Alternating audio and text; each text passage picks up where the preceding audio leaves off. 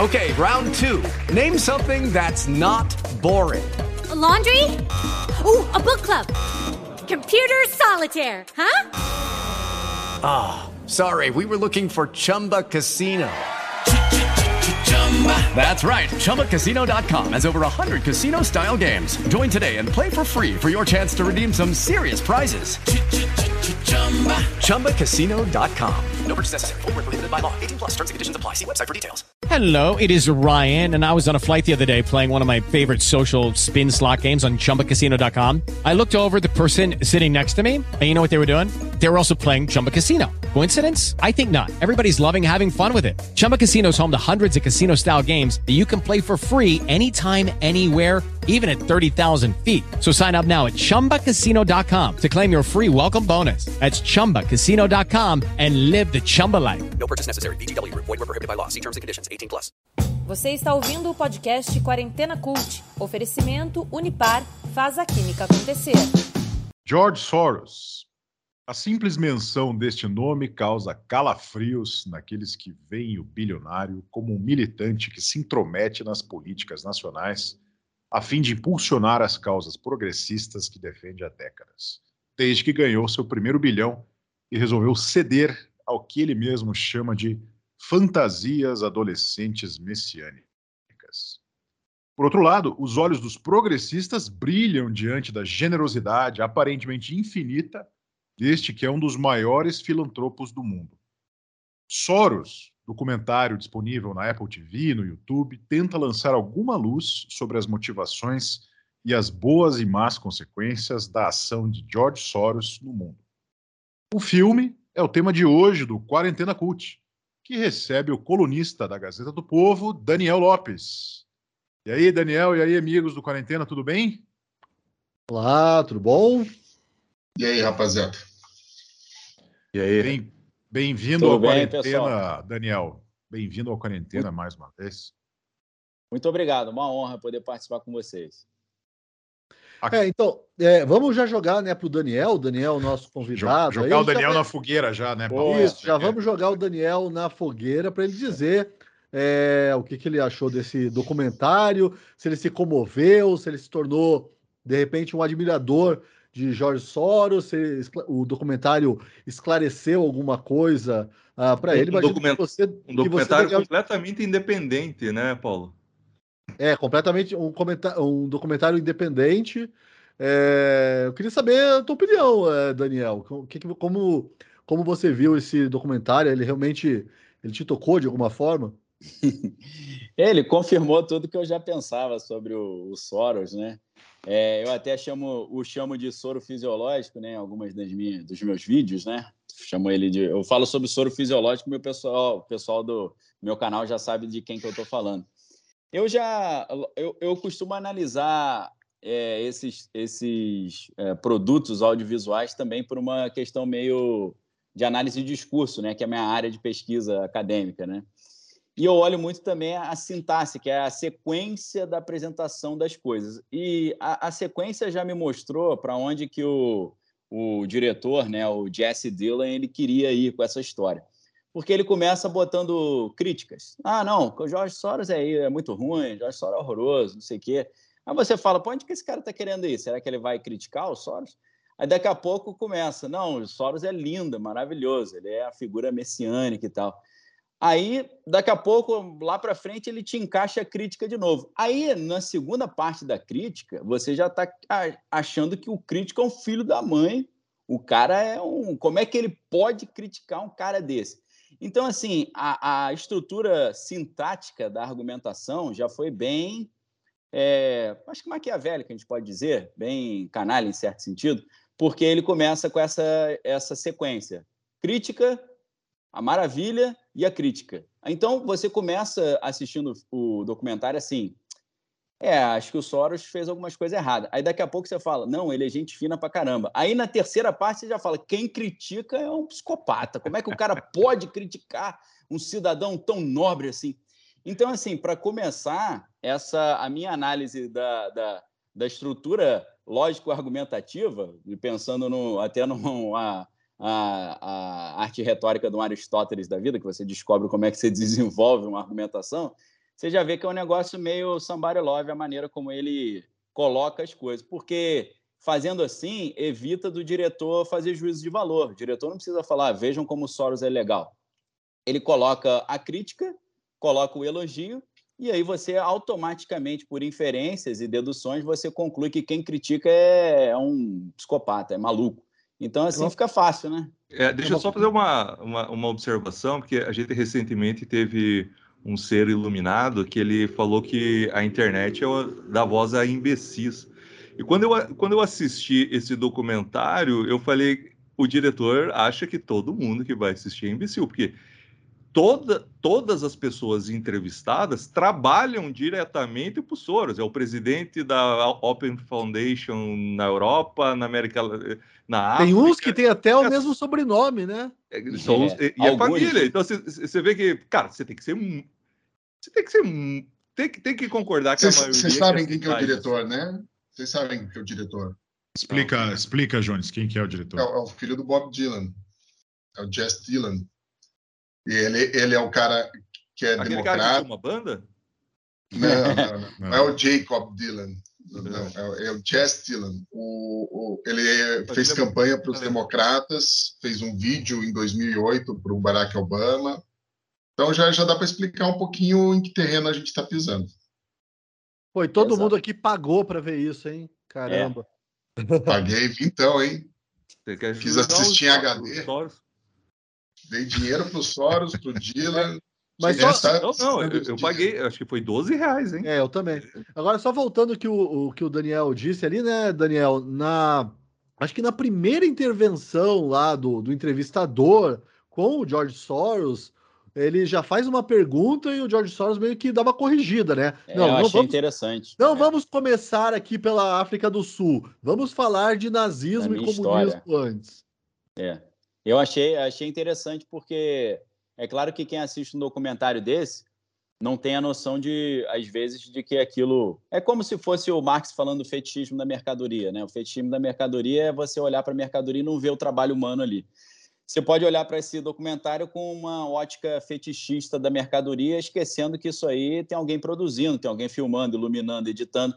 Então, aquilo ali você olha como, poxa, que legal, ficou espontâneo, né? O cara falou, como é que é a África do Sul? Não, África do Sul não, não vamos falar sobre filosofia, vamos falar sobre a minha história. Minha história começa assim, quando eu era criança, não sei o que lá, e parece que aquilo foi espontâneo, né? Pode ter sido espontâneo na hora da filmagem, mas foi uma decisão do diretor de manter aquilo ali.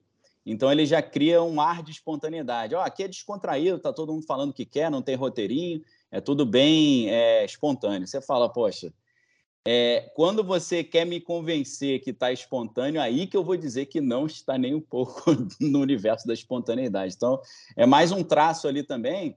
Eu, se fosse ele, eu não teria nem colocado isso, porque alguns podem olhar e falar: ah, o cara é controlador, né? ele gosta de controlar o discurso. É, foi o que passou pela minha cabeça. É, então acho que a maioria, talvez a maioria assim que está um pouco adormecida, que o pessoal nos Estados Unidos chama de woke, mas eu acho que eles não estão woke não, estão sleeping, né?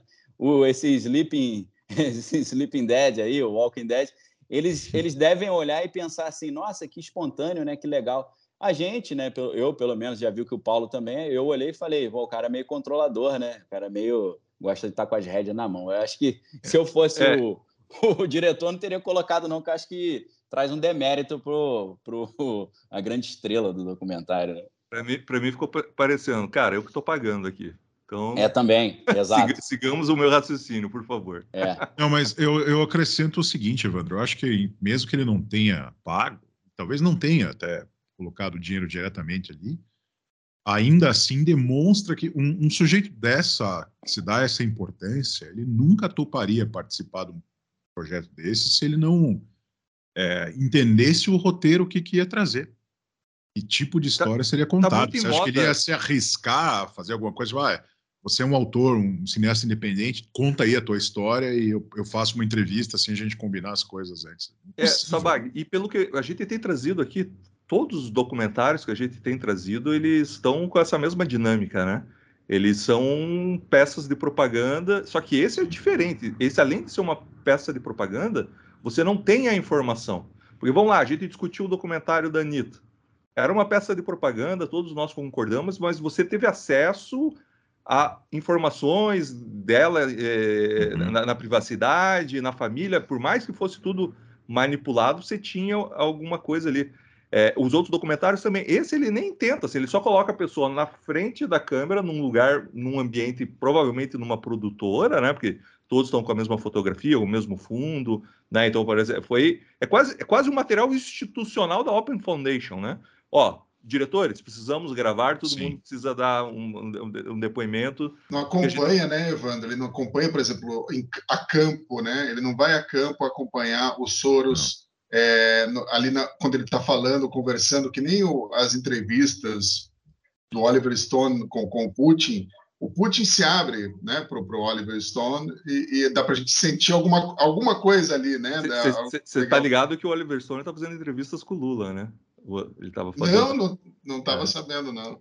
Tá, ele estava aí há uns três ou quatro meses, ele estava acompanhando o Lula para cima e para baixo. Então a gente vai ter mais uma daquelas lorotinhas rolando. Opa, mais material aqui para o quarentena, mais material. Mas ele não vai, né? Não dá para saber assim, pegar os Soros numa reunião de uma reunião da, da Open, Open Society Foundation.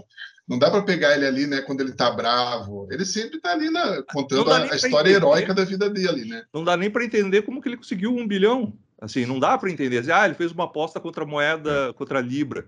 Tá, então por que não, ele estava especulando no mercado? Qual que era a, a mecânica? Porque, veja, no mercado financeiro as pessoas têm muitas restrições para o modo como ele agia, né?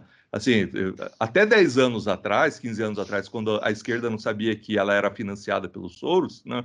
Eu acho que isso também existiu, a gente vai criando algumas consciências com o tempo, né? E ele, ele, ele, ele assim, o documentário dá a entender que ele influenciou na queda do Muro de Berlim, na derrubada da, da, da, das ditaduras no leste europeu, na derrubada. Da... Dá a entender que o cara é o, é o transformador do mundo. E ele realmente transforma o mundo. Não estou negando a importância dos bilhões que ele destina para o debate. Mas é meio causa e efeito, né? Assim, ah, ele estava preocupado com, com a revolta não sei aonde. Ele vai lá, põe dinheiro de. Pronto, acabou a guerra na, na Sérvia e o e o Tribunal Penal Internacional condenou o Slobodan. Slobodan Milosevic. É, você fala, ah, mas não, não, entendi o salto, eu não consegui entender. Tipo assim, ele estava ajudando as pessoas a, a plantar, e de repente ele. O que, que ele fez no, no Tribunal Internacional para o Slobodan, né? Então, assim, dá uns saltos, mas que parece que ele mudou o mundo, e aí é, essa é a Open Society, ele quer que os governos sejam mais abertos, e esquece de explicar como, né? Quais são as ideias que o movem tem uma passagenzinha ali que fala, né? Ah, direitos reprodutivos das mulheres, eles dão né, é, luta racial, eles dão umas, umas por cima que você sabe, ó, cara, é ele quem está financiando as. Aparentemente é ele quem financia grande parte da política identitária que a gente tem hoje. Eu peguei aqui é, um relatório que a Gazeta do Povo deu aqui, 12 páginas de quem é financiado no Brasil pelo George, For, pelo George Foreman, não, pelo Sim. George Soros hoje. Então a gente tem lá Associação de Direitos Humanos é, em rede Conectas, 2,3 milhões de dólares, ou seja, 11 milhões de reais. Põe isso na mão de uma ONG. Instituto Solta Paz, imagino que é contra armas. Instituto Lembra que no final, Evandro, só fazendo um parênteses do Instituto Solta Paz, no final do, do, documentário aparece todas as ações né, do, é. do, é do Soros pelo mundo e daí tem, é, vai aparecendo na tela, e daí tem lá, redução da, é, da violência no Brasil. Luta Cara, ele, ele, deve, ele, redu, ele, reduziu a violência no Brasil, isso. sabe quanto? 0,000. Ele não reduziu nada. Ele, ele, ele, investiu dinheiro em desarmamento e aquilo lá aparece como redução da violência no Brasil. Qual é o estado do Brasil que mais reduziu a violência? É, e aí tem que dar os parabéns ao, ao, ao PSDB. São Paulo. É. Que, que reduziram a violência é, mas é, reduzir a violência não, né? Reduzir o número de homicídios, porque a violência continua alta, assalto, roubo a, a mão armada, etc. e tal. Mas foi com o DHPP prendendo os grandes, os grandes bandidos, os caras que eram super matadores, aqueles Isolando, caras né? 60, 40, é, 20 mortes nas costas. Tira esse cara de campo e esse cara vai, vai para cadeia e não, não comete mais crime. Você acha que é o Sou da Paz que ajudou a, a, a, diminuir a violência, que diminuiu finalmente, né? É, você não acha que abraçar a Lagoa Rodrigo de Freitas ajuda a diminuir a violência? Que absurdo.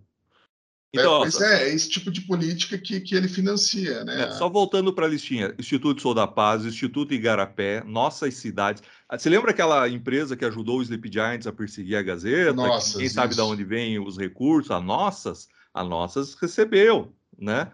É, o, aqui, Instituto de Defesa do Direito de, de Defesa, o que será que é isso? Instituto, Fórum Brasileiro de Segurança Pública, que promove evento a Toda semana você vai ter um evento aí da internet apresentando Fórum Brasileiro. De... Só aqui, ó, só fechando essa primeira listinha aqui de cinco ou seis, você já tem 20 milhões de reais. 20 milhões de reais. Só nesses daqui, ó, pequenos. Uma lista eu, eu, que vai mais de 100 pessoas. Será que ele realmente tem um poder de influência na opinião pública? Ô Soros, manda um pix aí. financia, financia a quarentena. Hum. Ó, é... Não, eu queria falar também do, dos inimigos, né? Que o Daniel falou ali é, por alto, né? Que ele mostra primeiras críticas aos, ao, ao George Soros. Eu tô com George Orwell na cabeça. É, talvez eu me confunda. É, tem, o, tem o Soros, o Orwell e o Foreman. Aqui. É, então eu, às vezes. Uma hora a gente acerta. Vou me confundir. O, o meu vai ser o Costanza, já disse. Mas é, não é, é, mas não é curioso, né, que, que eles sempre eles mostram ali os críticos mais caricaturais até, né? Um pessoal, Alex Jones, Glenn Beck, né? Um pessoal. Tucker Carlson, é, e, só que assim, uma, bom, deixa eu só fazer uma provocação, uma coisa boa do do documentário. Pelo menos eu não percebi que também é um documentário meio arrastado, né? Tem uma hora que acho que deu uma piscada. É, mas ele, porque sempre que se critica George Soros e provavelmente é, se alguém aí de esquerda ou que, é fã, que seja fã do George Soros assistiu Quarentena, vai nos criticar por isso, sempre tem aquela palavrinha, né, que parece que é um coringa, é mágica para isso, que é dizer que quem critica o George Soros é antissemita. E isso parece que o, que o documentário não tem, né? Ele não apela muito, ele não apela para isso, né? Mais ou menos, Paulo, porque eu acho que até aquele início que vocês já citaram, né, quando ele entra em cena pela primeira vez e o diretor deixa a cena em que ele fala assim: ah, não, eu quero começar falando da minha história, né? Isso retrata o domínio que ele quer ter sobre a narrativa sobre si mesmo. Né? Então, que história, que história que ele quer contar? Não é necessariamente a história que alguém queira perguntar para ele. Você pode fazer uma entrevista com ele de uma hora e fazer perguntas difíceis, por exemplo, né? perguntas que falem sobre coisas mais é, polêmicas ou discutíveis do que ele já fez. Ele toma o controle da narrativa e fala: não, não, Vou começar falando sobre a minha infância, como que era em Budapeste, como foi a invasão nazista, como meu pai fez para a família sobreviver, e como eu, meu pai é um exemplo para mim, e como foi difícil, e como eu tive que aprender a sobreviver para fazer as coisas que eu faço. Então ali o documentário cria um pano de fundo que mais ou menos todas as ações dele seriam justificáveis pelos horrores que ele presenciou, primeiro com a ocupação nazista, e depois com o comunismo. Então ele desenha já esse, esse background para esse personagem. Apesar de você não fazer esse jogo tão é, simples, né, de falar assim, ah, antissemitismo, qualquer coisa seja antissemitismo, tem lá quem fale, algum dos entrevistados, né, em algum momento, joga isso no ar. Boa parte dos entrevistados, é, eu imagino que sejam ligados à, à fundação, também são judeus, né, isso é visível, eles falam um pouco sobre isso. Então, assim, embora não seja tão descarado, mas está ali o pano de fundo ele inicia a sua história falando, ó, veja de onde que eu, que eu parti. Estou negando a história dele, estou dizendo só que é um Sim. elemento que ele coloca no debate antes de qualquer outra coisa. E, bem, outra coisa que eu queria trazer aqui para a nossa conversa é aquilo que eu coloquei ali no texto também, que para mim foi a parte que eu realmente gostei, me interessei uh, do documentário. O documentário tem uma hora e meia por aí, Acho que isso aí é tipo alguns é, minutos, talvez, mas acho que a parte mais interessante para mim, pelo menos, que foi quando ele confessa é, que satisfez as fantasias adolescentes, que são fantasias messiânicas de mudar o mundo, né? Eu li para quem me, me lê na Gazeta do Povo, e vivo batendo nessa, nessa tecla que hoje em dia o que move, né, progressistas, principalmente essa ideia de que você é capaz uh, sempre de mudar o mundo, né? tem todo, toda essa ideia de evolução, de progresso, que é bastante contestável, e ele confessa, né, ele confessa que ele usa o dinheiro dele para satisfazer essas é, fantasias messiânicas é, de adolescente, ou seja, ele quer, ele tem uma visão ali meio utópica do que seria um mundo ideal, seria um mundo com, sei lá, drogas livres, aborto livre, sei lá, todas essas pautas identitárias, né, que também que ele defende, e ele investe dinheiro lá porque ele quer ver essa utopia é realizada. Eu achei um momento ali, eu não sei, é, como vocês disseram, é uma peça de propaganda, tudo ali é, cheira mal, sei lá, a gente fica com a pulga atrás da orelha o tempo todo. Okay, round two. Name something that's not boring. A laundry? Ooh, a book club. Computer solitaire, huh? Ah, oh, sorry, we were looking for Chumba Casino. That's right. ChumbaCasino.com has over 100 casino style games. Join today and play for free for your chance to redeem some serious prizes. ChumbaCasino.com. No purchase necessary. Full prohibited by law. 18 plus terms and conditions apply. See website for details. Mas eu não sei, talvez as coisas estejam tão as claras hoje em dia, gente, as pessoas se sintam à vontade para se expor é, nesse caso. E eu achei muito interessante ele falar isso, porque é, é um desejo que é inato, né, nas pessoas e até é um, é um desejo assim que até vou confessar aqui para vocês e para quem está assistindo a gente que me fez quase concordar com a Samia Bonfim aí durante as minhas férias, é, quando por causa do, do, Elon Musk que comprou o Twitter e que daí virou de repente um arauto da liberdade de expressão, aí a Samia Bonfim foi correndo para o Twitter e falar que bilionários não podiam existir. Eu sei que ela tem, é, ela disse isso por outros motivos, mas daí eu me já... fez pensar, essa fala dela e também a fala do George Soros me fez pensar nisso, né? Que é uma tentação dos bilionários, de todos os bilionários, usar esse dinheiro em algum momento para transformar o mundo. É óbvio que todos eles falam mas, que estão transformando para melhor. Paulo, isso, isso não é um problema. Desde que seja claro, isso não é um problema. As pessoas têm que ter o direito de tentar, e se ele achou um jeito de ganhar. De... Veja, é o capitalismo financiando a política identitária. É o capitalismo, é ele, o mercado financeiro, que é o supra-sumo do, do capitalismo, é, tirando recursos do mercado financeiro para financiar discursos é, coletivistas como o do Black Lives Matter. Assim, é, é uma vontade que ele teve, ele, e ele age desse jeito. O, qual é o problema? Eu vejo dois problemas, e, e já passo a palavra aqui até para o Daniel, desculpe. Às vezes o sangue ferve. Aí, daí eu não consigo me controlar, mas eu vejo aqui dois, dois grandes problemas. Um, ele reconhece tudo aquilo que a esquerda falou que era coisa de maluco. Quando a gente falava que o George Soros financia todo mundo que está relevante no debate hoje. Está ali. A gente tem listas publicadas com quem ele financia e ele fala: eu pago mesmo e quero mudar o mundo em todos os lugares. A, e joga a esquerda dinheiro. não reconhece isso? Ele reconhece. Ele, não, ele reconhece. A esquerda não reconhece? A esquerda do brasileiro. Há quatro anos atrás falavam que isso era teoria da conspiração. Eu não sei se você acompanhou. Quando a gente publicou a primeira matéria do George Soros em português, falando quem era o George Soros, a, a lógica até então era: ah, esses malucos acham que tudo é coisa do George Soros. Você não ouviu isso, Paulo? Você não, ouvi isso? por alto, mas não, não, Por alto? Você acha que todo mundo sabia que o George, a esquerda financiava, o George, que a esquerda era financiada pelo George Soros? Isso era normal para você ouvir isso? Não, não sei. Ele estava fora do meu radar há uns quatro anos. Tá. Assim, não era. Perfeito. A outra parte é que é isso. Só que você tem que ter, você tem que incentivar é que todos os lados tenham o ativismo que ele tem. Não é, não é limitar os poderes de quem descobriu como ganhar dinheiro. É incentivar quem tem dinheiro a fazer, entender a importância da guerra cultural. E se você não entrar, se você se silenciar, se você não fizer o que ele está fazendo também, financiar as, as políticas que você acha justas, você vai perder a guerra cultural. E ponto. Você vai perder, a sociedade vai perder. Aquilo que você acredita como um bem comum vai, vai, vai deixar de existir. Desculpa, Daniel, por favor, me corrija em todas as minhas colocações. Não, pelo contrário, eu achei ótimo você falar de guerra cultural, porque é até um tema de uma série que eu estou fazendo diariamente, na verdade, segunda a sexta, né, no, no meu perfil no Instagram, estou falando sobre desconstruindo a guerra cultural. Então é, é, exatamente isso que você falou, porque até o professor de Princeton, Stephen Kotkin, no início, ele fala uma frase bem interessante que eu anotei, que ele fala o seguinte: é uma batalha de ideias no nível mais fundamental. É isso. É uma guerra cultural travada no nível mais fundamental, pelo controle da, das mentes e dos corações. E ele aprendeu a jogar esse jogo e a gente tem que, ou o outro lado, né, os insatisfeitos, tem que aprender a jogar o jogo também. É, eu estou tentando através dessa, desse intensivão que eu estou fazendo com o pessoal lá, aberto para todo mundo, meu Instagram, daniel.lopes.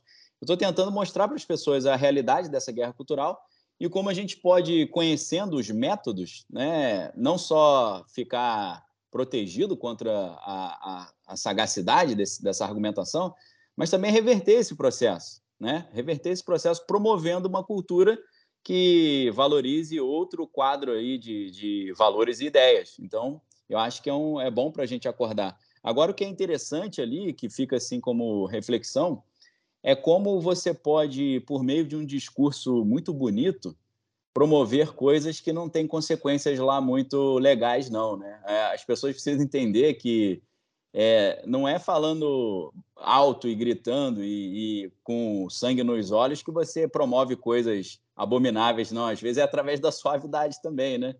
Então, assim, eu me lembro muito da, da, da Revolução Francesa. Para mim, é sempre vem, vem à minha mente a ideia de Revolução Francesa, porque a gente está falando, né, que o, o Paulo estava falando que o, o Soros tinha esse sonho de infância messiânico de mudar o mundo, né? Aí eu estava pensando aqui, né, em vez dele ter uma espécie de complexo de Édipo, ele tinha um complexo de Robin, né, de Robin Hood, é que ele é o Social Justice Warrior original, né, o guerreiro da justiça social original, né, que é vou tirar do rico para dar para o pobre. E obviamente, quando a gente entende que o Soros tem esse complexo aí de Robin Hood, o, o, na verdade, esse complexo de Robin Hood ele está disseminado e as pessoas se acham no direito de dizer que se o rico tem alguma coisa é porque ele expropriou do pobre. E é impossível você conquistar algum tipo de patrimônio sem ser através do suor e da injustiça com quem trabalhou para você. Isso é guerra cultural, é o quadro de valores, né? É ser patrão é ser carrasco, ser funcionário é ser vítima de um patrão nojento. Isso é uma cultura. Não era assim antigamente, né? Então, a mudança do senso comum, a mudança da a mudança do, dos valores pré-concebidos, né? O professor Lavo fala muito nesse livro A Nova Era Revolução Cultural, ele ele dá um panorama bem interessante. Tem um outro livro também, Como Vencer a Guerra Cultural. É um plano de batalha cristão para uma sociedade em crise. Então, esse cara, por exemplo, o Peter Crift, ele tenta fazer uma outra opção a essa guerra cultural, né? Que não estava muito claro para Marx isso, né? Eu, nessas minhas conversas lá no Instagram, eu, eu fiz uma brincadeira com a diferença do método do Marx e o método do, do Gramsci, né? Porque o Manifesto do Partido Comunista ele termina de uma forma assim que eu acho muito é, elucidativa para a galera entender o que está em jogo ali. Ele fala o seguinte: eu estou com uma edição aqui é, da Martin, Martin Claret, Martin Claret, é, de 2014. Na última página, eu não sei como é que está em outras traduções, mas eu até conferi com o original alemão para não falar bobagem. O Marx diz assim: os comunistas se recusam a dissimular as suas opiniões e intenções. Eles declaram abertamente que seus objetivos só podem ser atingidos com a derrubada violenta de toda a ordem social existente. E aí depois ele vai falar algumas coisas, proletários de todo mundo unidos, né? Então, nesse trechinho, eu encontrei a diferença entre um projeto de Marx e um projeto de Gramsci que está indo na linha do projeto do Soros, que é um projeto mais da suavidade. Aqui, ele diz, os comunistas se recusam a dissimular as suas opiniões e intenções, ou seja, eles não querem dissimular, eles querem explicitamente. E ele fala, só vai ser atingido com a derrubada violenta da ordem social vigente. Então, o método do Marx é o método da derrubada violenta e explícita da ordem social vigente. Eles não escondem a intenção. Eu chamei esse método de método Gewalt em alemão, porque a expressão que o Marx usa aqui, violentamente, esse advérbio, é, é Gewaltsamen em alemão. Vem de Gewalt, que é força. Gewaltsamen é violentamente. Então, eu, eu, eu, separei o método Gewalt, que é o método da força bruta, de eu abrir o jogo e falar, eu quero isso, eu vou derrubar a ordem social. Já o Gramsci não, o Gramsci faz o que o Marx disse que não queria fazer, que é dissimular, né? E, o, e a dissimulação aqui em alemão é Verheimlich, né? Então, eu, eu separei o método Gewalt, que é o explícito, e o método Verheimlich, que é o método oculto, escondido. É isso que o, o Gramsci decidiu fazer. A gente vai fazer não uma derrubada abrupta da sociedade, vamos fazer uma, uma guerra cultural sutil, falando que a gente quer ajudar o, o excluído, a gente quer promover o, o párea da sociedade, a gente quer defender aquele que não tem voz. Só que por trás disso, um monte de coisa louca vai acontecendo. Da mesma forma que aconteceu na Revolução Francesa. Eu, a gente não precisa refletir muito, basta você lembrar que, em nome da liberdade da igualdade e da fraternidade, Robespierre falou que a coisa mais fraterna que poderia fazer era separar a cabeça dos corpos das pessoas que não pensavam igual, né? E para isso usou uh, instrumentos muito humanísticos, na opinião deles na época, que é como a guilhotina, né? A guilhotina era assim, não é para é para separar a cabeça do corpo de uma forma que o cara não sinta dor, né? Então é humanístico, é quase uma uma benção, né? Então assim, em nome da liberdade, igualdade e fraternidade, os caras estavam é, arrancando ali as cabeças dos outros. É, e, e, tem sido a mesma coisa, porque o modus operandi revolucionário é assim: fale mansinho, é quase que a doutrina Monroe, né? Fale mansinho, mas traga um porrete. Na verdade, é fale mansinho, mas traga, traga o guilhotin junto contigo. Então, assim, o discurso é muito sedutor do Soros, Sim. mas você sabe que por trás dessa defesa da, de cada um falar o que quiser, tem uma grande campanha para que certas pessoas não tenham o direito de falar o que querem. Aí vem toda a questão da sociedade punitiva, que é, é um papo do, do, Foucault, que depois, se vocês quiserem, a gente pode retomar para eu, eu não tomar muito tempo da conversa. Daniel, por que, que você acha que o, o Soros mudou de um cara que é, era tão contra o comunismo até o ponto que ele defende pautas que hoje se identificam tanto com a esquerda? Eu acho que, na verdade, o Soros, na cabeça dele, ele, ele ainda é contra o comunismo. Eu tenho essa impressão. Porque o que, que eu acho que mudou? Você pode ver que num trecho do documentário ele fala assim: eu fiquei bilionário, fiquei rico, porque quando estava todo mundo indo para um lado, eu ia para o outro. Eu não andava com as ovelhas. Então ele é um cara que ele está sempre querendo ir contra o fluxo.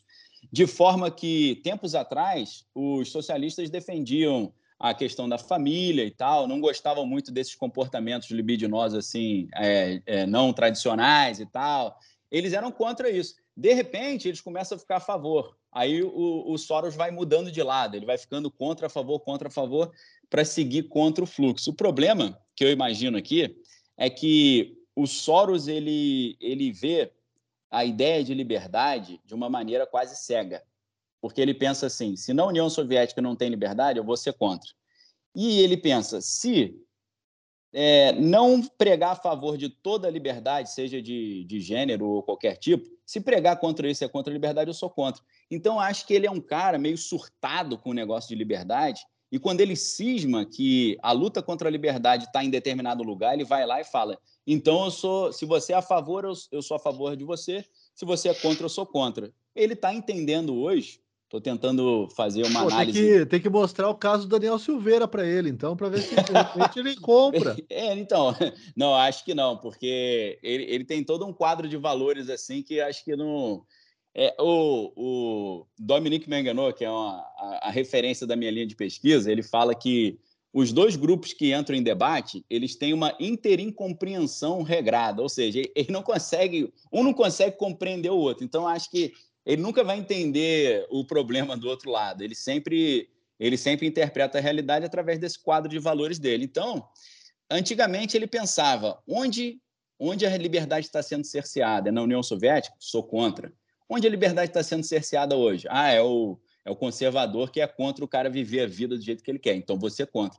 Eu acho que ele vai procurando ali a, a bazuca dele, procurando onde está faltando liberdade e solta o míssil em cima.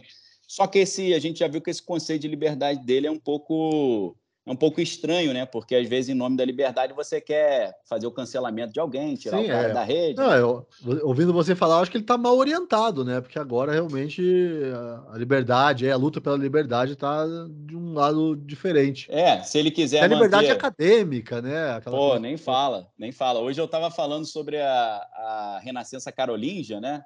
Com o Alcuino, né, que era o Alcuino de York, que é, praticamente criou as universidades, né?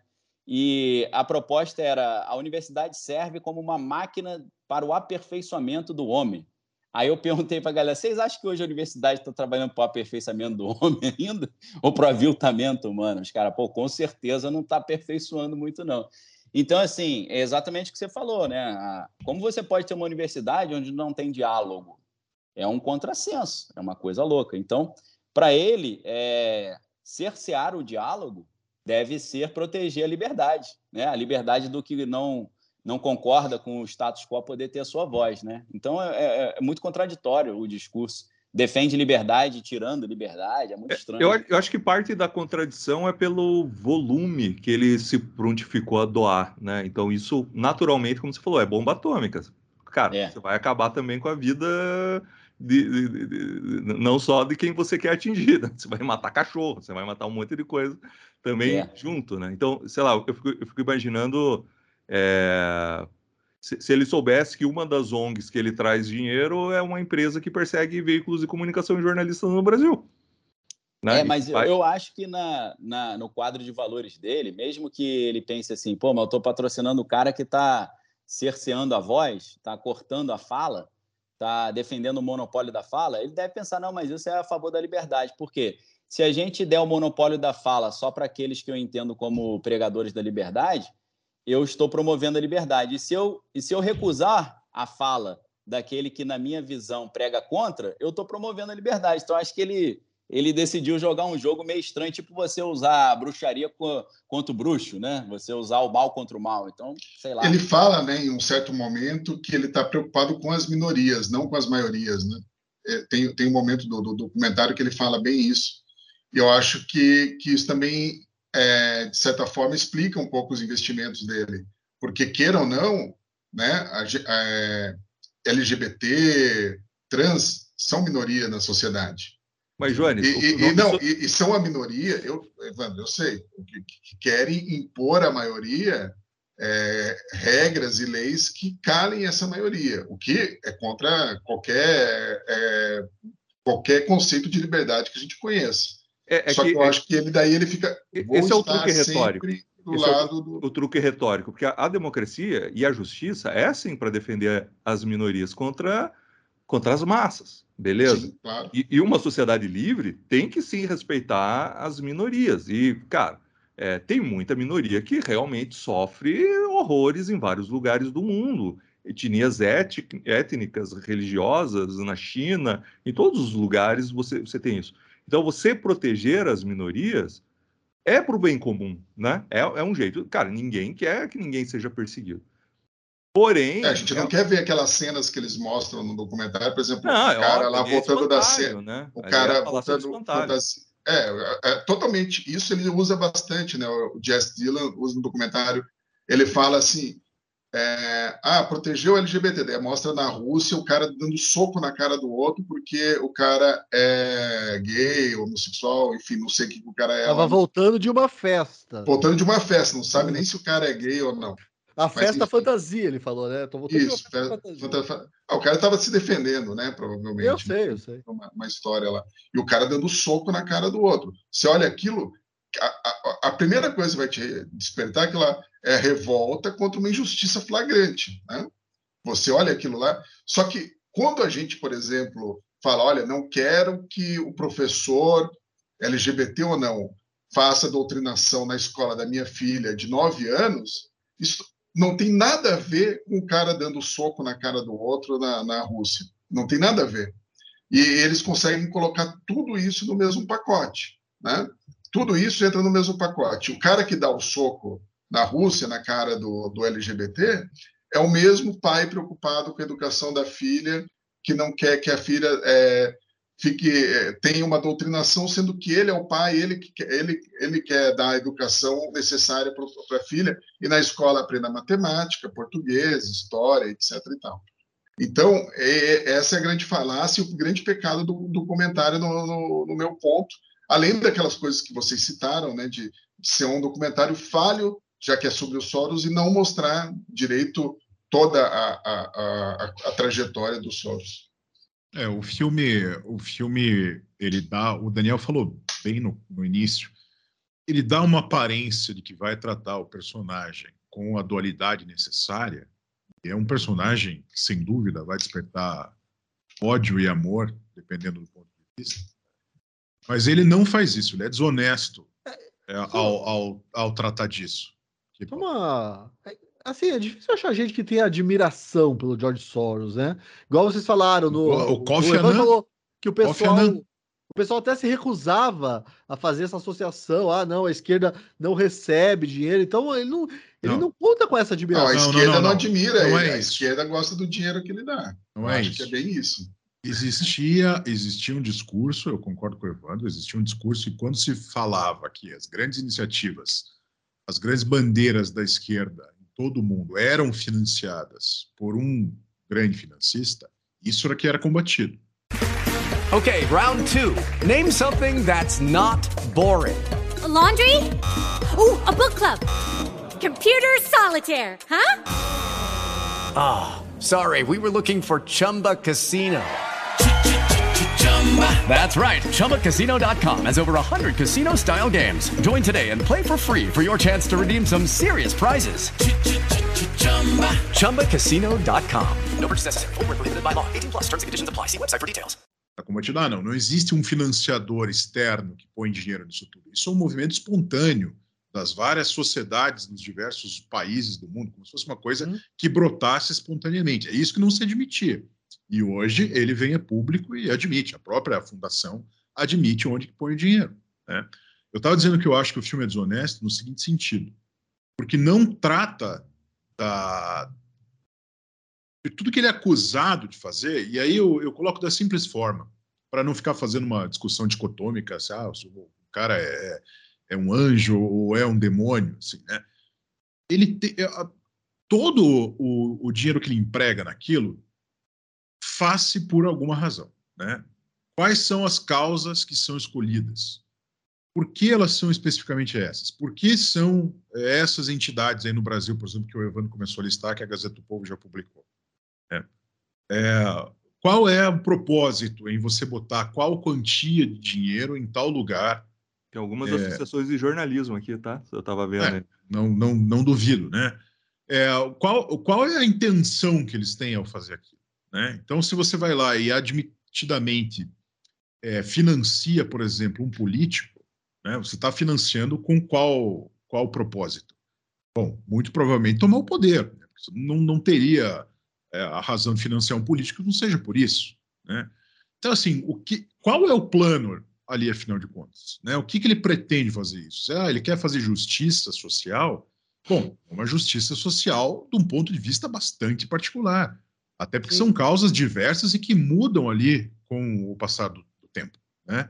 Então, assim, conforme o, o sabor do, do momento, o momento histórico, é, ele vai colocar os recursos dele em algum, alguma causa específica, algum lugar do mundo especificamente. A gente deu na Gazeta do Povo é, uma reportagem, não faz muito tempo, escrita pelo nosso colega Jonatas Dias Lima, que falava mais uma vez sobre essa falácia de que um milionário, um bilionário, poderia resolver o problema da fome do mundo. Né? Então, a Elon Musk, você comprou, quer comprar o Twitter, está comprando o Twitter, pregando esse tanto de dinheiro, por que ao invés de fazer isso, você não pega uma parte disso e resolve o problema da fome do mundo com seus bilhões de dólares? Né?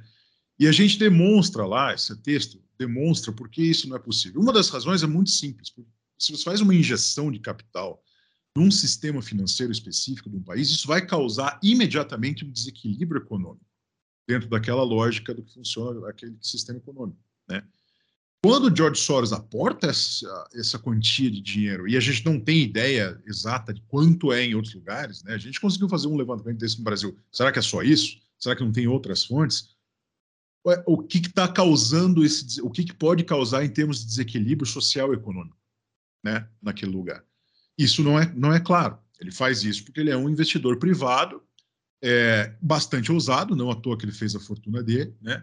E o filme sequer tenta problematizar isso. O filme sequer tenta mostrar assim, bom, quais será que são as consequências negativas então dessas ações dele? Porque não é possível que seja só um grande benfeitor e que ah, tolos são aqueles que não conseguem enxergar e ficam demonizando. E o filme o que, que faz? Quando vai falar das críticas dele, primeiro pergunta a, a, não aos seus detratores, pergunta aos seus apoiadores. Ah, o que, que vocês ouviram falar das piores coisas que já. O que, que falaram de horrível sobre teu pai? O filme entrevista os quatro filhos do, do George Soros, né? O que, que falaram de, de feio sobre ele? Ah, já falaram isso, aquilo. Disseram que ele é um desumano e tal e tal coisa. Veja, é, outros que aparecem criticando são radicais, alguns deles. Né? Quando você vê um, alguém um pouco menos radical no debate, sequer essa pessoa tem chance de argumentar né, aquilo. Fica assim muito no ar, que são críticas ferrenhas, e ele ouve os piores impropérios, aí põe trechos de entrevistas que ele já deu para a imprensa no passado, com uma pessoa entrando e falando alguma coisa muito negativa, ele tem que responder aquilo. Não existe um debate, o filme não se preocupa em fazer um debate sério, sobre quais são, afinal de contas, os pontos negativos de um sujeito tão poderoso investir boa parte de seus recursos em causas políticas específicas. Eu acho que ele dá, ele dá um spoiler disso aí. Eu estava eu tava ouvindo você, essa sua fala e achei muito legal. É, não sei se vocês lembram uma hora que ele fala sobre a Rolls Royce. O cara fala para ele, como é que você ganhou dinheiro aí? Ele falou, oh, eu estava subindo o San Moritz e quando eu estava subindo, vi a notícia que a Rolls Royce estava quase quebrando. Aí cheguei lá em cima, liguei para o meu agente e falei, ó, oh, tô mandando você comprar títulos públicos do, do ingleses. Aí passou para a próxima. Aí o, o, entrevistador lá, o, o Dylan, falou assim, mas peraí, não entendi a relação, ou o cara não manja muito de mercado, não entendeu. Eu falei, não, explica melhor. Ele falou, é, quando eu vi que o Rolls Royce estava quebrada, eu já já identifiquei os próximos passos. Qual é o próximo passo? Eles vão subir os juros, subir os juros favorece os títulos públicos. Então, ó, compra título público. Aí ele falava, eu enxergava antes as coisas. Então, se a gente estivesse acompanhando o Soros dos anos 80, a gente tinha que sempre estar pensando o que, que ele enxergou ali na frente que a gente não enxergou ainda. É o que ele está fazendo hoje. O que, que ele enxergou lá na frente com esse tipo de investimento que a gente não enxergou ainda? Ele está buscando, talvez, a manutenção do seu patrimônio. Ele não quer mais aumentar o patrimônio, ele quer manter o patrimônio. Para isso, a melhor maneira é você ter o controle dos locais onde você coloca o teu dinheiro.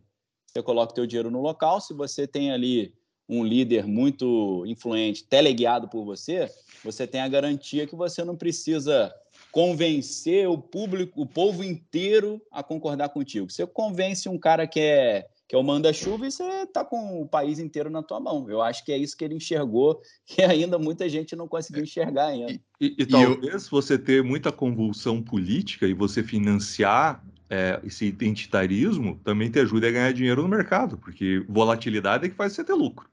Exato. É se, se, as ações ficam estáveis, o que, que acontece? Nada, né? Que é, que é o que o Musk, o Musk faz isso já há anos, né? O Musk, eu fico imaginando o Elon Musk pensa assim: tô a fim de comprar uns bitcoins hoje mais barato. Aí ele chega no Twitter e fala: ó, oh, Tesla não vai aceitar Bitcoin mais não, hein? Aí o Bitcoin vai lá embaixo e ele compra.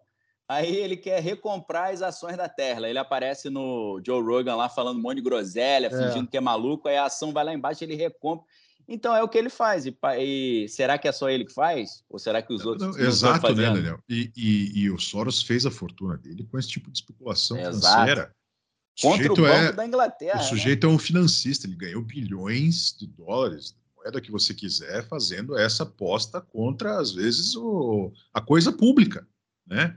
E assim, ele estava no jogo, ok? Ele era um grande capitalista, ele queria, o objetivo dele era enriquecer. Isso ele fala abertamente até hoje. O objetivo dele era enriquecer. Ora, quando então que virou a chave? Quando que você falou assim, poxa, acho que eu já cheguei lá onde eu queria, eu, eu arrecadei aqui.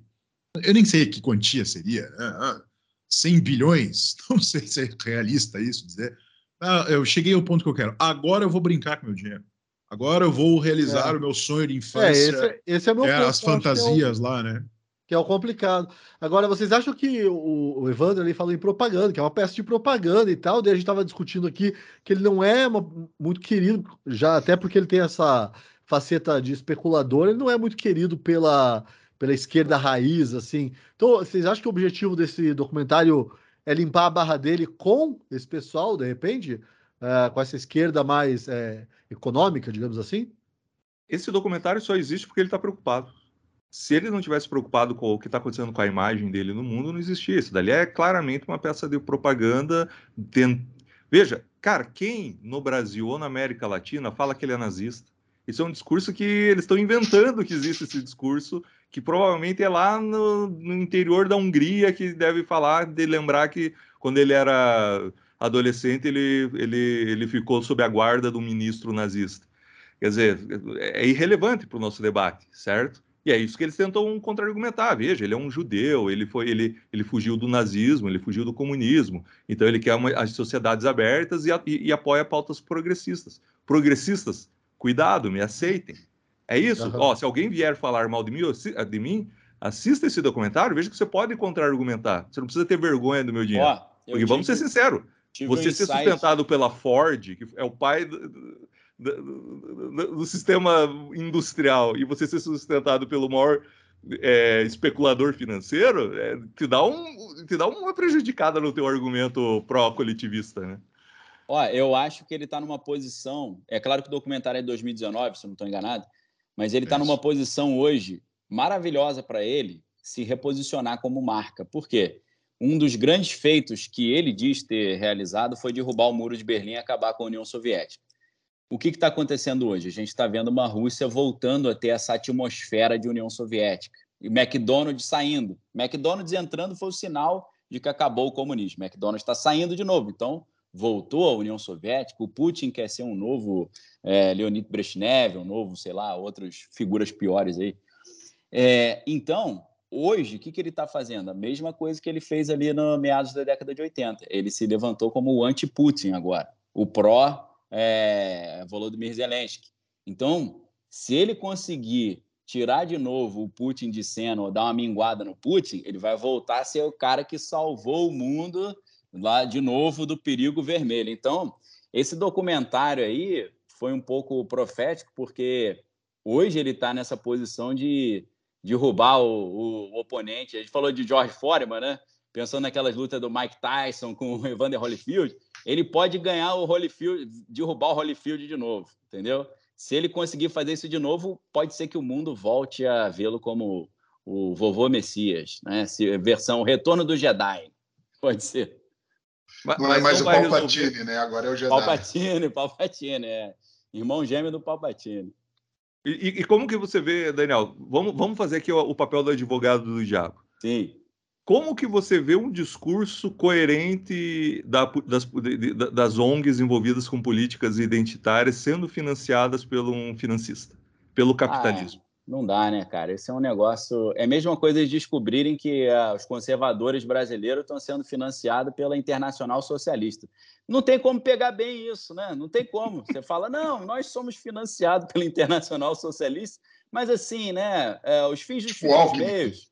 É, entendeu? Conservador socialista. A, a Internacional Socialista nos patrocina porque eles gostam de apostar nos dois lados. Vai que um, vai que o nosso lado ganha, eles estão com a gente. Você fala, meu irmão, esse argumento não vai colar. É muito contraditório você ter patrocínio do cara que é tudo aquilo que você critica, né? O representante Mas o do... comunismo, né, desde sempre foi financiado por, por essas figuras, né? Pô, o Marx foi financiado pelo, pelo, pelo Engels. Pelo Engels, que era, era rico, e o Marx vivia ali, vivia pedindo dinheiro, mandando não, Ele não só era rico, como o pai do Engels tinha uma tecelaria, que é a base do, do da Revolução do... Industrial. Não, e o Marx, Marx. Mar, Marx deu o golpe do baú na viúva Granfina, né? Também. O cara não é, não é bobo, deu não. o golpe do baú e no go, o golpe do amigo. Ele deu dois golpes ao mesmo tempo. Da, daí o golpe do baú no Soros? Teria o Soros como sogrão, Daniel? Pô, Você tá viu? maluco. ó, já, já, que vai ter indicação de livro, ó, esse livro aqui, ele tem um título meio estranho, Política, Ideologia e Conspirações, mas é de um cara que é historiador pela Universidade de Colômbia, que é o Gary Allen. Isso aqui, meu amigo, já mata a charada. Você vai ver que quem financiou Marx, quem financiou China, Sim. todo for, foram os banqueiros, pô. É o sistema financeiro internacional, sempre em busca de controle de poder. Tá na cara, pô. Isso aí não, não enrola, eu, não. Deixa eu fazer uma pergunta que está me incomodando desde o, vocês estavam falando de, o Daniel estava falando de guerra cultural, é um assunto que eu acho que interessa a todo mundo. E a gente está falando aqui, né, de um bilionário que é uma celebridade e que sabidamente financia causas é, progressistas. É, a gente não tem, né, um bilionário, estrela que financie causas é, conservadoras. E eu queria saber, seria, será que isso seria legítimo? Eu não sei, só estou perguntando. É, porque a pergunta só me ocorreu agora. Mas a gente não tem, né, uma, uma estrela. O Elon Musk agora apareceu aí como é, defensor da liberdade de expressão, mas ele não é exatamente um conservador e nem financia essas causas conservadoras ao redor do mundo, né?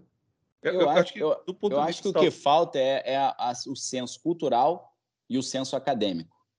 A, os financiadores não têm essa noção.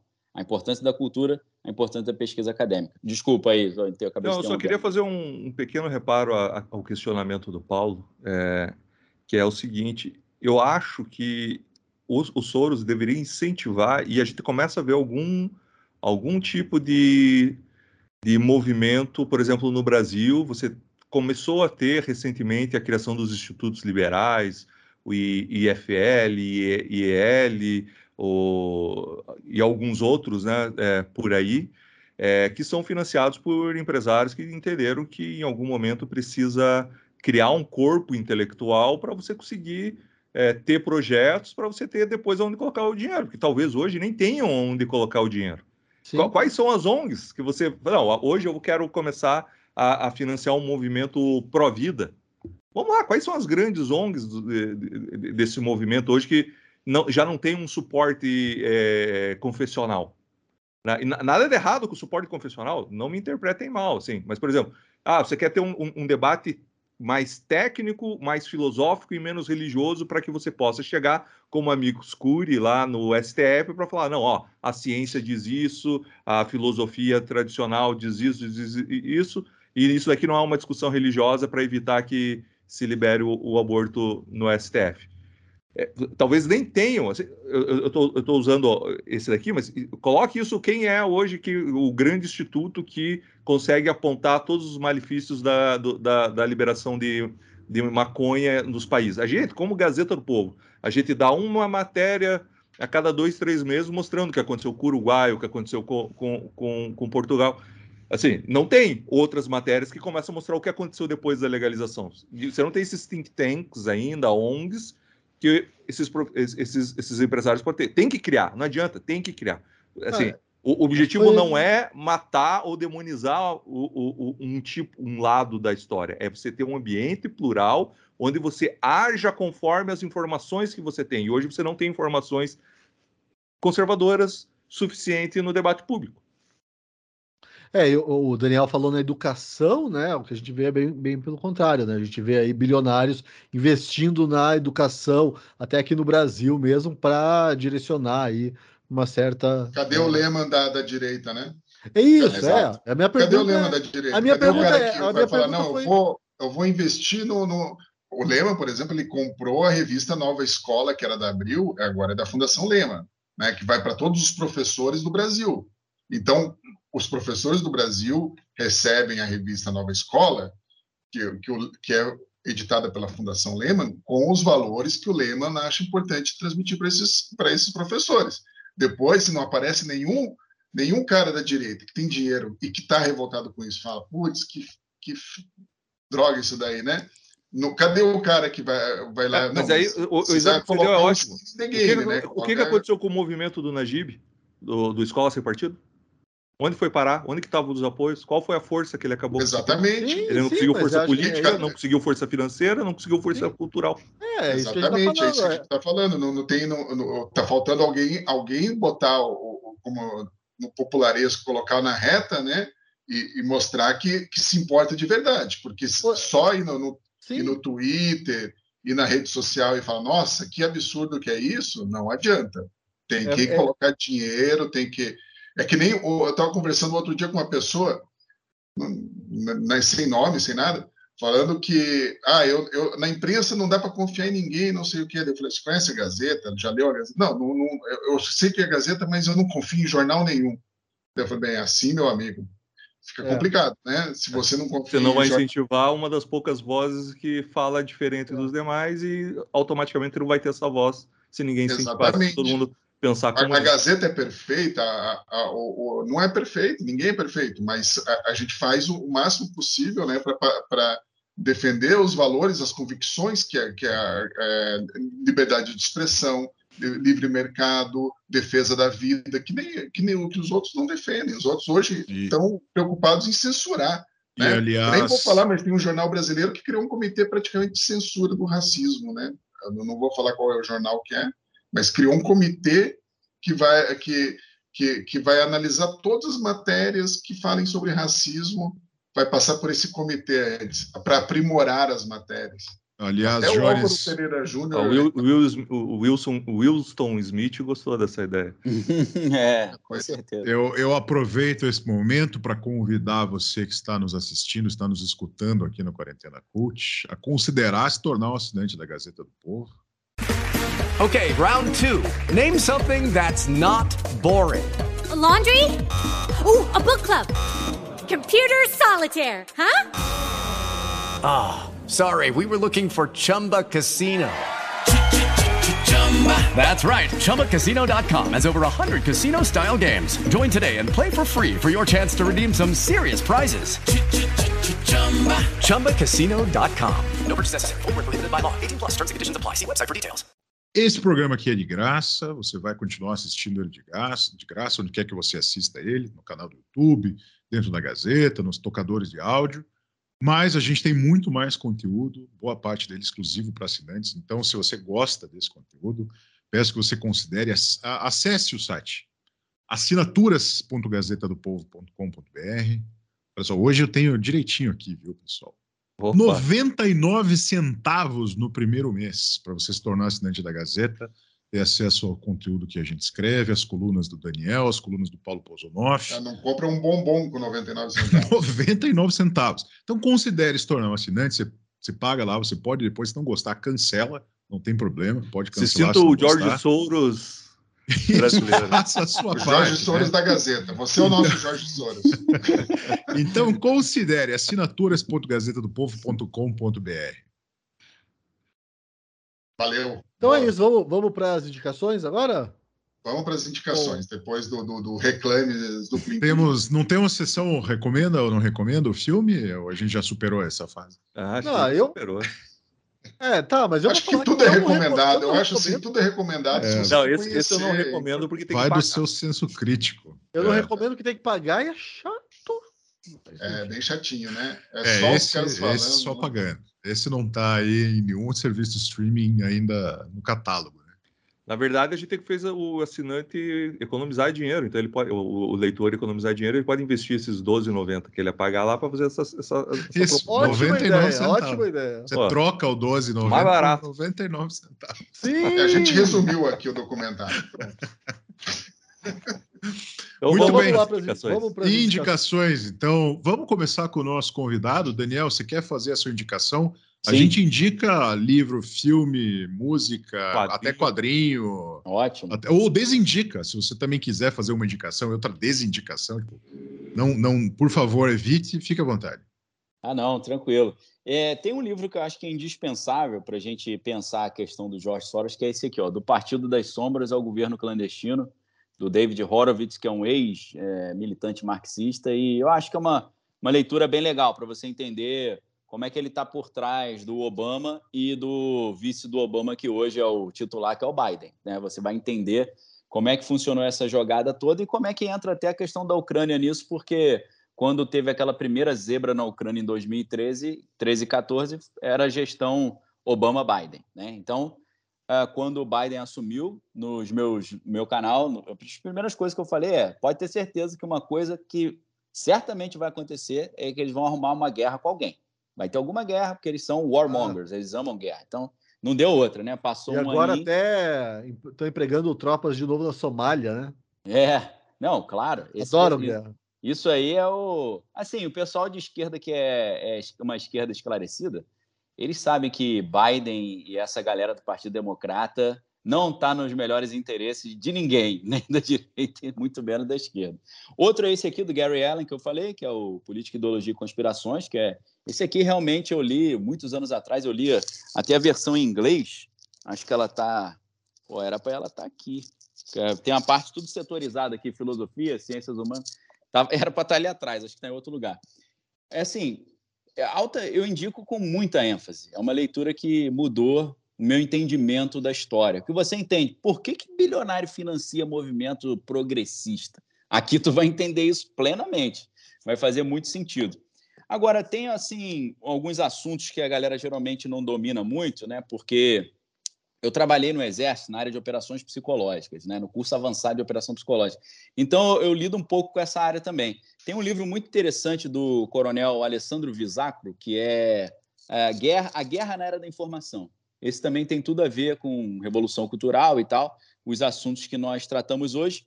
E o último é aquele que eu mostrei para vocês da... Ele sumiu aqui na minha mesa, eu, eu arrumei a mesa, tirei... ah, achei aqui.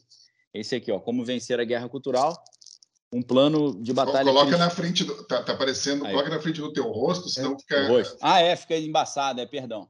Aqui, É, ó. mas eu vou colocar. Não melhorou na- muito, não. Eu vou colocar na descrição, eu vou colocar todas as indicações. É, se o pessoal, Boa, Paulo, boa. se alguém está assistindo assim e falar, pô, eu queria uma lista dessa, nos meus vídeos, no meu canal Daniel Lopes, eu sempre boto lista de sugestão de leitura. A maioria desses tá lá. Então, acho Esse que é da isso, Guerra galera. Cultural é do Peter. Peter Crift. Isso. Peter Crift. É. É, é agressivo esse livro. É, esse é uma linha mais cristã. Se, se o cara quiser complementar, deixa eu pegar um último aqui, que esse aqui é interessante, do Dio Hudson. Olha só esse aqui. Como não perder a cabeça, autoeducação clássica contra a doutrinação cultural. Esse é legal também. Se o pessoal Bacana. quiser ir por essa linha de guerra cultural, isso aqui é uma indicação boa. De filme, eu não sei, pessoal. Sei lá, eu, eu tenho assistido muitos filmes, mas Nenhum bom. é, não, al- alguns bons, mas não coisas muito novas assim. Por exemplo, eu assisti Doutor Estranho no Multiverso da Loucura esses dias. Eu achei interessantíssimo porque me interesso por, por essa área de batalha espiritual também, sociedades secretas, então dá para ir por esse caminho também. Mas aí é um assunto meio tangenciando o que a gente falou hoje, né? Ué, numa, numa dessas já dá uma ideia pra gente gravar um, um podcast lá na frente, porque a gente gravou sobre Batman, mas a gente bateu aqui no Batman. Parecia, a gente É. parecia o Coringa aqui, tanto que a gente Não, bateu eu- no Batman. Eu também não gostei muito do, do Batman. Quando o filme acabou, eu falei, graças a Deus acabou, vou Sim. levar as crianças para lanchar. Aí tinha mais uma hora de filme ainda. Eu falei, pô, que sacanagem. Pois é, foi a nossa sensação também. Foi a nossa Mas ó, sensação. os, os fãs do Batman não gostaram do que a gente falou. Né? Pô, Pessoal- Você apanharia junto com a gente. gente, Daniel. É o Batman mais burro que eu já vi. É tipo assim, por que que tá acontecendo isso? Quem é você? Vai, me fala o seu plano. Fala, fala o meu, fala o seu plano. É o Batman que chega sempre por último, né? Tipo o Rubinho Barrichello. É, É, gente- é o detetive que não, né? não, não entendeu o rato com, o rato com asas, né? É, o cara é, É. um morcego, ele não entendeu o que é o rato com asa É. e, e que o inimigo dele é um pinguim, né? Tipo assim, Sim. quem será? Uma pomba. Uma pomba. Não, muito estranho, cara. Muito estranho isso ali. Tem alguma coisa errada naquele roteiro ali que eu não consegui entender ainda. É tudo. Só, só dá para admirar o Robert Pattinson, né? Que ficou fez quantos filmes? Fez quatro, cinco filmes é, como vampiro para se preparar para esse papel, né? Com, cer- Com certeza. Foi um, um excelente pré, pré um Laboratório. treinamento.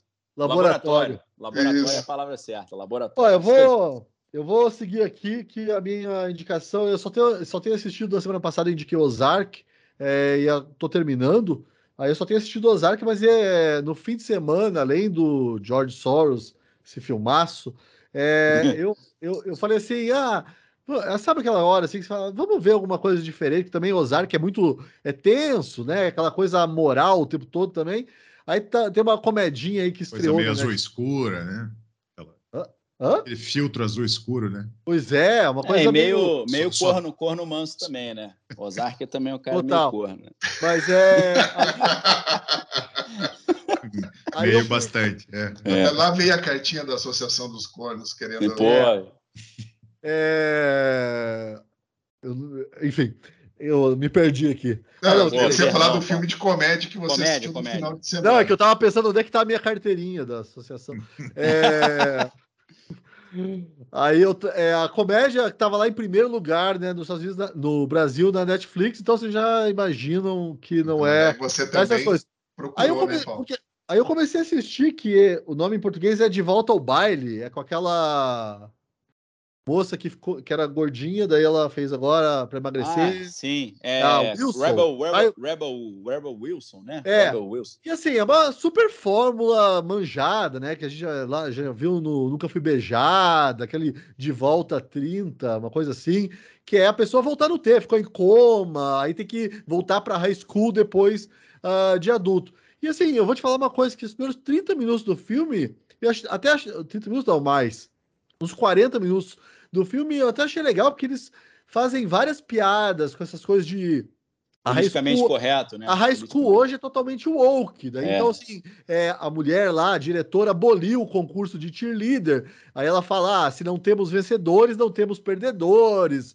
A, a menina popular da escola, né, que é a, a- a personagem clássica, ela também não é mais cheerleader, nem nada, ela, só- ela é popular no Instagram, ela não tem amigos da escola, mas ela é popular, ela tem milhões de followers no Instagram só. Os, os meninos da escola são todos emasculados. Aí, tanto que o namorado dessa menina, que é super popular, ele usa saia, e daí tem uma hora que ele senta em cima da mesa assim, E daí aparece, né, as partes que ele tá sem nada. Aí ela fala pra ele assim: "Ó, tá exibida a sua masculinidade por aí". Então assim, todos são emasculados. Até aí é interessante, mas não sei o que aconteceu ali na produção do filme, que na última hora, meia hora, 40 minutos do filme, ele muda e ele simplesmente compra toda tudo que eles iam tirando sarro até então, aí se torna né, aceitável é, na história. Então vai aí, eu duvido que o nosso espectador vá perder tempo assistindo essa essa essa comédia, ainda mais depois dessa minha desindicação. É, mas você perdeu, felizmente para nós. Mais um, mais um tempo da sua vida economizado graças ao Paulo. Isso. isso. Boa, boa. Eu vou, eu vou indicar um filme que é muito bom, chamado Moonfall. Tá na, na Amazon Prime. Ah, não. Sensacional o filme, cara. Os caras descobrem que a Lua é uma mega estrutura feita por alienígenas, e esses alienígenas, na verdade, são nossos antepassados. E Peraí, tá tem al- spoiler? Total spoiler. Não, não, não interessa. Ai, cara, histó- história é história do filme, filme, não interessa, Evandro. Não interessa. Não interessa. Tava na minha lista, eu assisti assim que desse tempo, cara. Cara, mas isso daí não- você percebe com dois minutos de filme. E eles têm que O- destruir o legal, O legal do filme. Não, tem, tem coisa que isso é. O legal do filme são. Cara, é o ônibus. Tá, tá vindo um maremoto e o ônibus espacial tá saindo em direção à Lua. E, e ele, ele, a onda atinge o ônibus espacial, mas mesmo assim ele consegue, daí falha o motor. E tem uma hora assim que o cara tá no- correndo do- do- do- dos, do- dos malucos que querem roubar o oxigênio deles, porque tá acabando o oxigênio na Terra quando a Lua passa. Le- Leva todo o oxigênio para o espaço. E daí o- ele pula com o Lexus e tem uma eh, tá, tá tendo um terremoto e tem uma parte flutuando de terra. Ele bate nessa parte que está flutuando e vai do outro lado da estrada. Cara, não tem como um filme desse ser ruim. É, é espetáculo cinema. É, é o Roland Emmerich, que é o cara que fez o The Independence Day lá, é, fez o Dia Depois da Manhã. Sensacional o filme, maravilhoso. Eu adorei o filme. O filme foi um fracasso, acho que porque saiu durante a pandemia e também. É, só por isso. É. Ah, cara, eu queria ter visto no cinema esse filme aí. Eu não, não tive tempo de ver esse filme. Eu queria ver no IMAX um filme desse. aí. Sensacional, cara. Muito bom, adorei. Já assisti duas vezes já. Gostei Duas vezes. Já, já, pô. é- Estreou semana passada, você já viu duas vezes. Sim, já vi duas vezes. Eu vi na, na casa da minha mãe, daí eu, eu vi aqui em casa que Não aguenta. televisão um pouco melhor, tal, daí com um som mais, mais caprichado. Prestar atenção nos detalhes que você perdeu. É, sim, não. é, Ali na, naqueles spots da história, assim. Segunda leitura. Muito legal, muito legal. E o cara, o, o gato do cara se chama Buzz.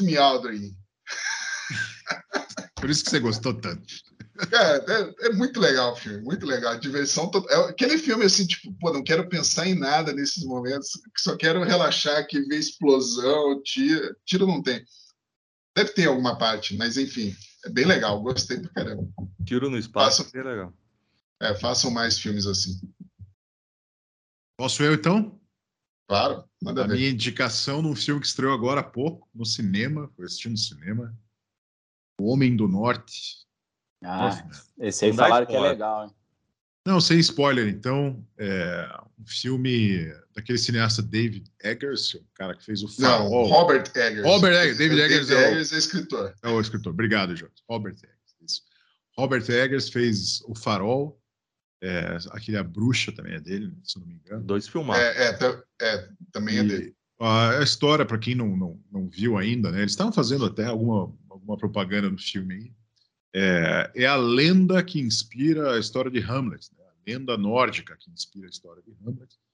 E aí ela é contada é, à maneira nórdica e o filme é um espetáculo visual, assim, coleção de personagens, interpretações maravilhosas, cenas de ação muito boas, de luta. É, é uma coisa pouco coreografada, inclusive a luta, ela não tem assim, não é aquela sequência que o cara dá pirueta e tal, uma pancadaria mais honesta, sabe? Coisa meio, Piruleta. meio bruta, meio, meio, meio é, sem, sem muito refinamento, eu diria, assim, mais, mais selvageria mesmo. A lenda é uma história muito boa, a maioria de nós já conhece de Hamlet, claro, né? Tem ali algumas diferenças da, da história shakespeariana, mas o essencial tá lá. E, mas o espetáculo visual, o filme, assim, o filme vale muito a pena. Quem, quem, é, assistir. Espadada para todo lado, é isso. É muita espadada, mas é a história prevalece sobre, sobre a Então ação. eu já não quero ver. É, não, mas vale a pena. Você vai gostar. Você vai gostar. Mas o, o filme ele chega a tocar naquela questão sobrenatural do fantasma do pai e tal. Chega a ter esse tipo de coisa ou não? Ele, ele fala disso, só que de uma forma até menos. é, bom, não, é sobrenatural, sim. É que não, não é a figura do fantasma exatamente, mas tem, tem ali ó, a presença pós-vida do pai, digamos Ah, assim. É, Se eu falar muito aí, eu vou dar algum Não, spoiler. beleza. né? beleza Mas o filme não, tem beleza. um toque sobrenatural, assim, Uhum. embora não, não, não, não se trate disso. Não tem coisas inexplicáveis, assim. Tem uma Sim. mística, né, por conta da, daquilo Legal. tudo. Agora, é um filmaço, assim, eu tenho certeza que todos vocês vão gostar. Valeu. Só, só, só não tá modernizado, né? Porque para ficar nos padrões atuais devia ser o Homem do Norte, uma interrogação. Ô, ô Sabag, Agora entendi. Hum, será? Oi, ô, Paulo. Sabag, você tá ansioso pelo filme novo do Adam Sandler? Bastante. Gosto muito do Adam Sandler e um filme dele sobre basquete ainda, então. Vai ser Quero na muito Netflix, assistir. né? Eu vi o Vai, trailer desses vai. dias aí. Não, não, na verdade, eu acho que vai ser ruim, mas tô Pô, eu tô participando aqui a primeira vez, eu às vezes demora a entender o que, que é ironia e o que, que não é. Eu falo, às vezes o cara gosta do Adam Sandler, né? Não, mas sei. eles gostam. Os Eu dois gosto, eu gosto do- eu gosto. Ah, e você vê a Eu gosto. dificuldade? Eu fico, eu, pô, não sei se eles estão zoando. É sério. Não, o Sabag e o Paulo, eles gostam da Dan Sandler. Gosto. O Dan realmente gostou do filmes- Moonfall. Ah, ele Eu realmente gostei, gostou? Ele gostou de verdade. É. Como gostei, diversão, gosto. distração, assim, né? Sim, total. Não, mas eu Ah, gosto tá. de filme assim. Mas só- só me explica. E, e Não, me legal, explicando, legal. Daniel, eu gosto do Adam Sandler, acho que ele é um bom ator, Não, também mas acho claro legal. que tem muita porcaria que pode Sim. não divertir o espectador. Né? Sim, é, é sim. por aí. Não, lá em casa minha filha gosta muito também, então se, se ela me vir falando mal do Adam Sandler, eu tô ferrado. Não, não dá. Clique é uma obra-prima. Clique é, clique, fantástico. clique é, é mas é fantástico. triste, né? Tem uma atmosfera triste, assim. Eu fiquei meio deprê da- daquele É, é, é meio E mesmo. tem o Embriagado de Amor também, do Paul Thomas Anderson, Ah, que é e interessante. A, gente, a gente sempre fala bem desse é filme. obra-prima, né? Paul É o Thomas embriagado. o Anderson, único pra que mim, fala mal desse predileto. filme aqui sou eu. O É. Evandro Ah, eu ama. também não gosto. Eu- Eu acho Embriagado de legal. Amor, é aquele que ele é o judeu lá, que agora me fugiu? Joias Joias Brutas. brutas. Sim, é interessante, é verdade. É, Joias Brutas, não, não, não me cai. Mas, enfim, é, é, é bom, é, é isso, é opiniões diferentes. Com certeza. O, o Ei, Evandro tá. Tem a indicação hoje ou não tem, Evandro? É, tem sim. Não, hoje não, até me engasguei. Então indica aí a Gazeta do Povo, indica assinar a Gazeta do Povo. Já foi indicado magistralmente aí pelo Sabag. Então, Muito beleza, bem. então vamos- Então, sem indicações, Evandro, mas com várias indicações, a gente tem boas, aliás, indicações incríveis do Daniel aí, para você que Humilhou gostou desse papo indicações. hoje. É, a gente faz uma É. indicação mais singela aqui, Daniel, mas obrigado pelas indicações também. É, a gente vai encerrando aqui. Quero agradecer, Daniel. Muito obrigado pela tua presença. Seja sempre, é, quando você quiser participar do Quarentena, esteja aí conosco. É, obrigado, Jones. Obrigado, Paulo. Obrigado, Evandro. Obrigado a todos. Algum recadinho antes da gente se despedir, pessoal? Busquem Não, conhecimento. agradecer ao Daniel, principalmente, aí, por aguentar a gente ah, fazendo piadinha e ironias de mau gosto. aí. Não, tranquilo. Eu, eu sou muito piadista também. Eu venho de uma família que é muito sacana. Eu tenho que me segurar demais, cara, porque senão é, é zoação É. 24 horas por dia. Então eu me sinto super tranquilo nesse ambiente. Fica Se você tranquilo. participar de uns três seguidos aqui, É, da- Pô, daqui a da pouco próxima eu tô falando vez- groselha aqui. Ó, da próxima vez você pode já, já usar o Paulo aí como sua vítima preferencial, se você quiser. viu? É, o Paulo, coitado, ele, ele sofre aqui no programa. Paulo tá com frio, frio demais. Obrigado aí, pessoal. Uma honra. aí. Valeu, gente. aí. Muito obrigado. Valeu. Obrigado a você. Até o próximo Quarentena. Até mais. Valeu. Valeu. Você está ouvindo o podcast Quarentena Cult. Oferecimento Unipar faz a química acontecer.